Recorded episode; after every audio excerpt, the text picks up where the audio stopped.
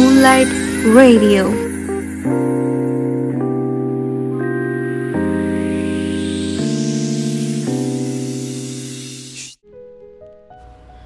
Hola y bienvenidos a su podcast favorito, Moonlight, en donde podrás escuchar sobre todo tipo de críticas, reseñas y recomendaciones de una gran variedad de películas y series. Sin más, comenzamos. Queridos oyentes, sean bienvenidos a esta sección Estrellitas en Cámara. Empezaremos hablando sobre la hace poco estrenada serie Shadow and Bone. Fuerzas oscuras conspiran contra Lynn Starkov, una cartógrafa huérfana con un poder extraordinario que podría cambiar el destino de su devastado mundo. Darkling, una criatura de encanto seductor y poder aterrador, es el líder de los Grisha. Si Alina quiere cumplir su destino, debe descubrir cómo usar su poder y hacer frente a su peligro.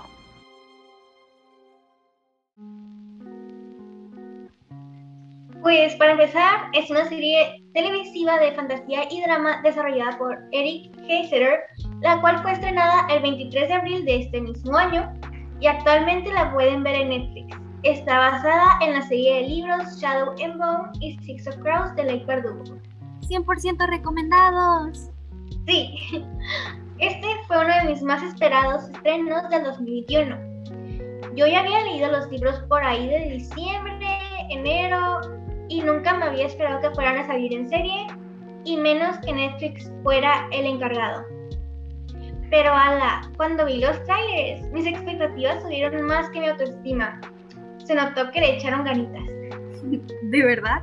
Yo sinceramente comencé a ver la serie con cero expectativas. O sea, personalmente fue esas que comienzas a ver cuando ya no tienes nada que ver. O sea, de hecho recuerdo que no vi los trailers completos, pero pues aún así me pareció muy interesante. Y eso que la verdad no soy mucho de ver fantasía. Ay, no puedes decirme eso. Pero si la fantasía es de los mejores géneros. Además de que la serie en sí estuvo muy bien adaptada. Y como fiel seguidora que soy de esta saga, les puedo decir, los actores realmente captaron la esencia de sus personajes. Y los efectos especiales fueron increíbles, hermosos, simplemente perfectos. ¿Tú qué piensas de esto? ¿Tienes alguna escena favorita? Alerta, spoiler. Sí, ah, una de mis escenas favoritas es cuando Ben Barnes, que por cierto es un actor muy reconocido por algunos de sus papeles, en esta serie interpreta a The Darkling y él desarrolla una relación con Alina. Entonces, te, te cuento, esta escena, ellos están solos platicando y de la nada ella se acerca pues a, The Darkling y como que lo toma de la mano, pero justo en el momento en que sus manos hacen contacto, ella literalmente empieza a brillar. Y no sé, no sé, simplemente fue como que el momento que ella empezara a brillar, o sea, me transmitieron esa, esa conexión que tuvieron. O sea, claro, yo no sabía qué iba a pasar después, pero, o sea, fue muy bonito en el momento.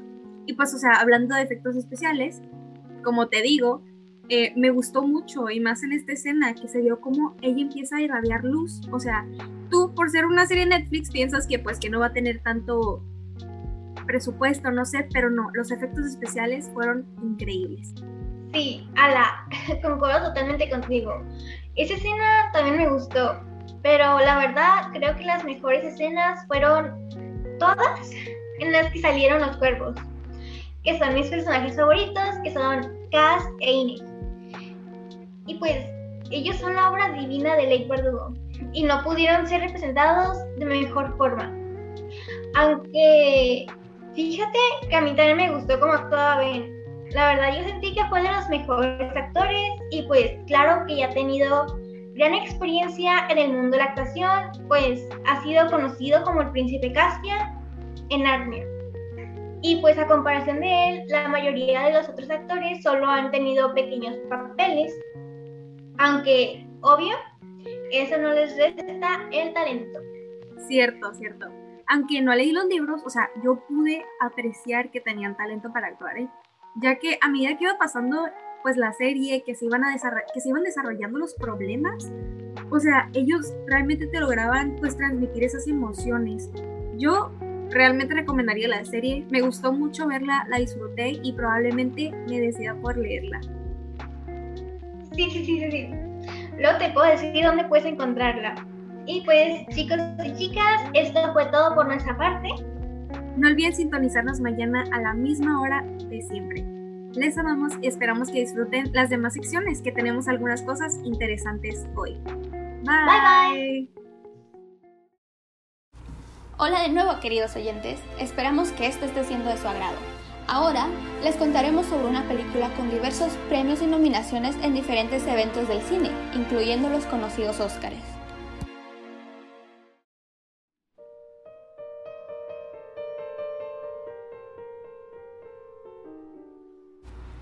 Esta vez te hablaremos sobre el increíble Castillo Vagabundo, una película de fantasía y aventura estrenada en el 2004. Esta película es una adaptación de la novela titulada El Castillo Ambulante, escrita por la británica Diana Wayne Jones. Nos lleva hasta un mundo donde las brujas, demonios y magos existen. Se ubica en un reino, el cual se encuentra en guerra, donde una joven sobrerera llamada Sophie vive en plenitud. Ella acaba por ser la víctima de una bruja por un hechizo, lo que terminó en la decisión de ir hasta el castillo vagabundo, hogar de Howl, uno de los más conocidos y poderosos magos del lugar. Con esto intenta buscar una solución a su gran problema. Ambos, junto a, otros grandes personajes, tienen una aventura donde se busca, además de lograr romper el hechizo de Sophie, terminar con la guerra de una vez por todas. Puedes encontrar esta maravillosa historia en la plataforma digital de Netflix. Nuestra última recomendación del día trata sobre una serie que en su momento fue amada por muchas personas, llena de dramas, problemas y muchas más emociones.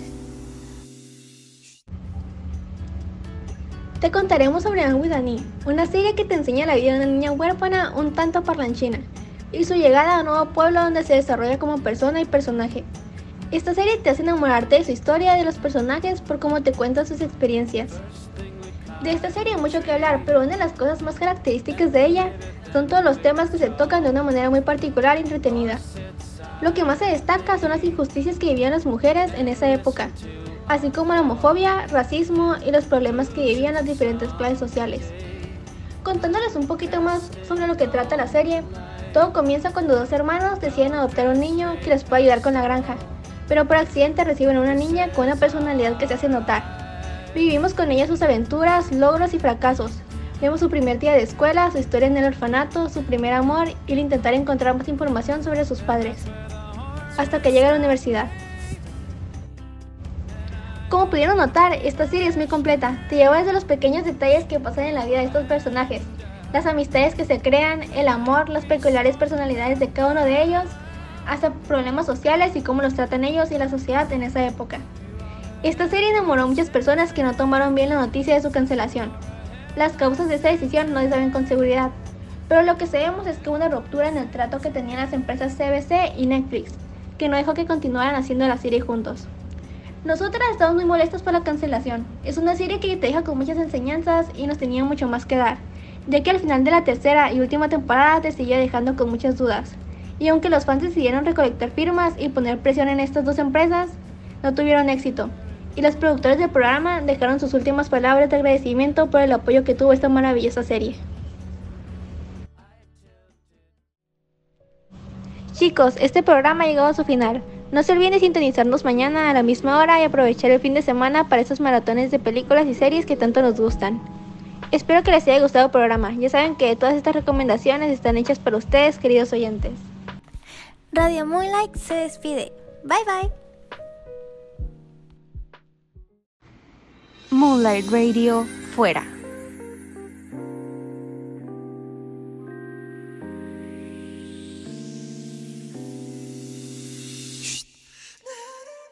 Moonlight Radio fue editado y producido por Paola Gil e Itzel Madrigal. En las voces, Jennifer Franco, Paola Gil, Itzel Madrigal y Ashley Areli. Para la materia de comunicación, Grupo 601, Instituto Salvatierra, Preparatoria.